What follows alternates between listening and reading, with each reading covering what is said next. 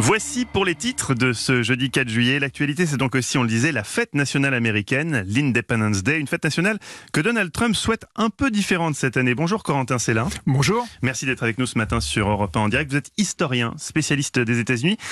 Alors, à quand un défilé façon 14 juillet pour la fête nationale américaine? Donald Trump n'avait-il pas été impressionné par notre défilé des forces françaises?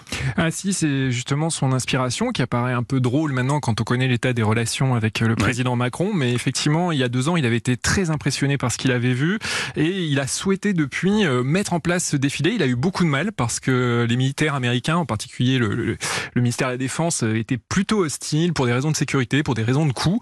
Mais il est arrivé cette année, donc il va avoir son défilé défilé aérien, son défilé de, de, de tanks. Ce sera euh, moins important que ce qu'on connaît en France. Hein. Ce sera quand même de, de, portée plus réduite. Et puis surtout, il va, il va faire un, un grand discours pour ce 4 juillet. Alors, la, la décision de l'administration Trump d'établir une zone réservée aux seuls détenteurs de billets près du Lincoln Memorial pour le discours du président soulève aussi la controverse outre-Atlantique. Selon la presse américaine, le Parti républicain et l'équipe de campagne de Trump en vue de la présidentielle de 2020 distribuent tous deux des billets pour l'événement, mais le Parti démocrate n'en a pas reçu.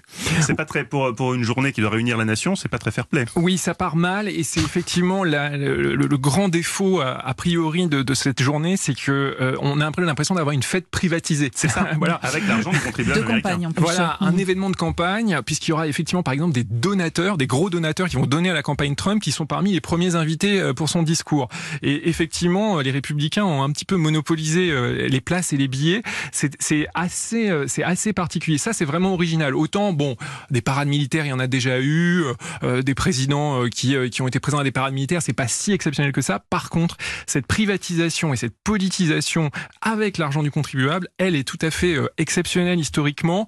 Et surtout, on se demande si Donald Trump, qui, qui ne cesse encore cette nuit euh, de cliver, de provoquer mmh. dans les tweets, saura être rassembleur pour ce, dans son discours pour cette journée d'indépendance nationale et de l'unité nationale. On a une idée euh, de ce que Donald Trump a prévu de dire aujourd'hui? Oui, euh, en fait, il, il va faire euh, sa, la fête, mais peut-être pas forcément la fête nationale, mais sa fête à lui. Fête à lui. Voilà, c'est-à-dire qu'il va dire que c'est lui qui a rendu la grandeur euh, à l'armée d'une part, donc euh, outil de la puissance états-unienne dans le monde, et que il faut qu'il continue à pouvoir rendre cette grandeur, restaurer cette grandeur. Et ça va vraiment être le, le, thème de son discours. Et euh, évidemment, dans le contexte de la campagne, bah, ça ressemble un peu à, à, à une promotion, à une, à une forme de, de publicité euh, en, en, vrai. Et ben, oui, alors ce que vous dites fait écho aussi euh, à cette actualité il y a quelques jours où on, on l'a vu Donald Trump se faire photographier sur la main de Kim Jong-un à la frontière entre la Corée du Nord et la Corée du Sud. Est-ce que ça veut dire qu'aujourd'hui Aujourd'hui, il est capable de mettre en place une véritable diplomatie, en tout cas une diplomatie efficace, alors que nous, du regard un peu français, on a l'impression que c'était pas très sérieux tout ça. C'est toujours euh, un des paradoxes centraux. C'est un homme de coup, c'est un homme de, de, de, spectacle, et il faut jamais oublier que sa spécialité, son business, c'est la mise en spectacle de lui-même. Euh, et ça marche aussi en diplomatie.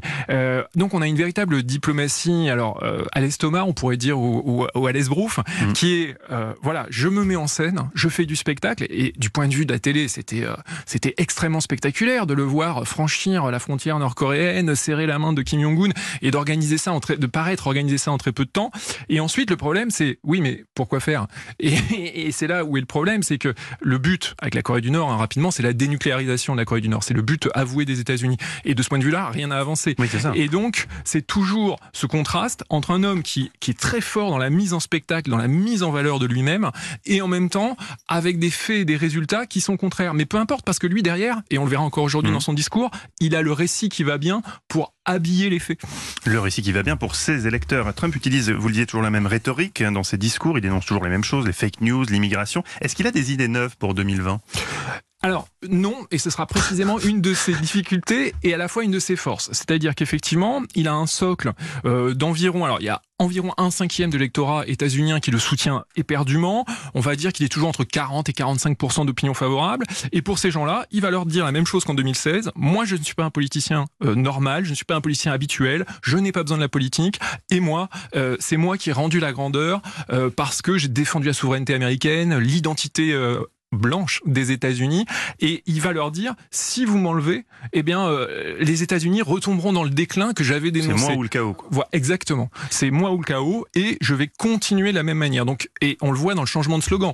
Il a proposé, alors c'est pas encore tranché, mais Make America Great Again en 2016. Donc Ouais, rendre l'Amérique- quoi Keep America Great. Ouais. Voilà, Carrément, donc, quoi. Genre j'ai réussi. voilà, Et on je continue, exactement. Quand on voit la manière dont il compte euh, visiblement politiser le discours euh, aujourd'hui de l'Independence Day, euh, à quoi il faut s'attendre pour la campagne qui vient Ça va être une campagne un peu particulière. Il risque, il risque d'y avoir des coups bas. Comment il, comment il va la gérer? Alors, c'est une campagne, oui, effectivement, où il faut bien dire que tout sera permis. Il a, il a annoncé, en quelque sorte, la saison de la chasse a été ouverte il y a quelques semaines, lorsqu'il a déclaré que si jamais une puissance étrangère, pendant la campagne, lui donnait des renseignements compromettants sur un de ses rivaux démocrates, il écouterait. Donc, à partir Génial. de là, une fois qu'un président a dit ça, euh, je crois que bon, ben, tout est permis.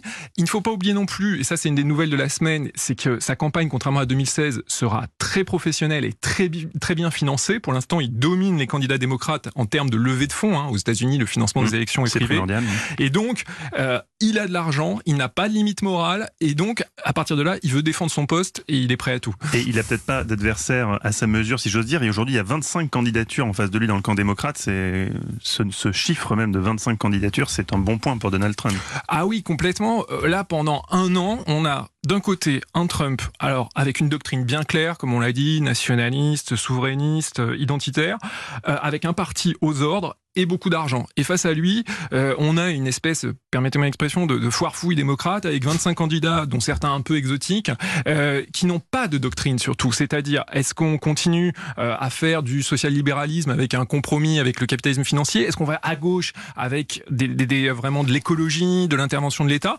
Donc pas de doctrine, pas de candidat qui, a déjà émergé. Donc pendant un an et jusqu'à la fin de la primaire, Trump est un peu seul face à une multitude de démocrates. Un tout dernier mot juste sur l'Iran. Euh, attention avec vos menaces, l'Iran, elles peuvent se retourner contre vous d'une façon jamais vue auparavant, a tweeté euh, Donald Trump.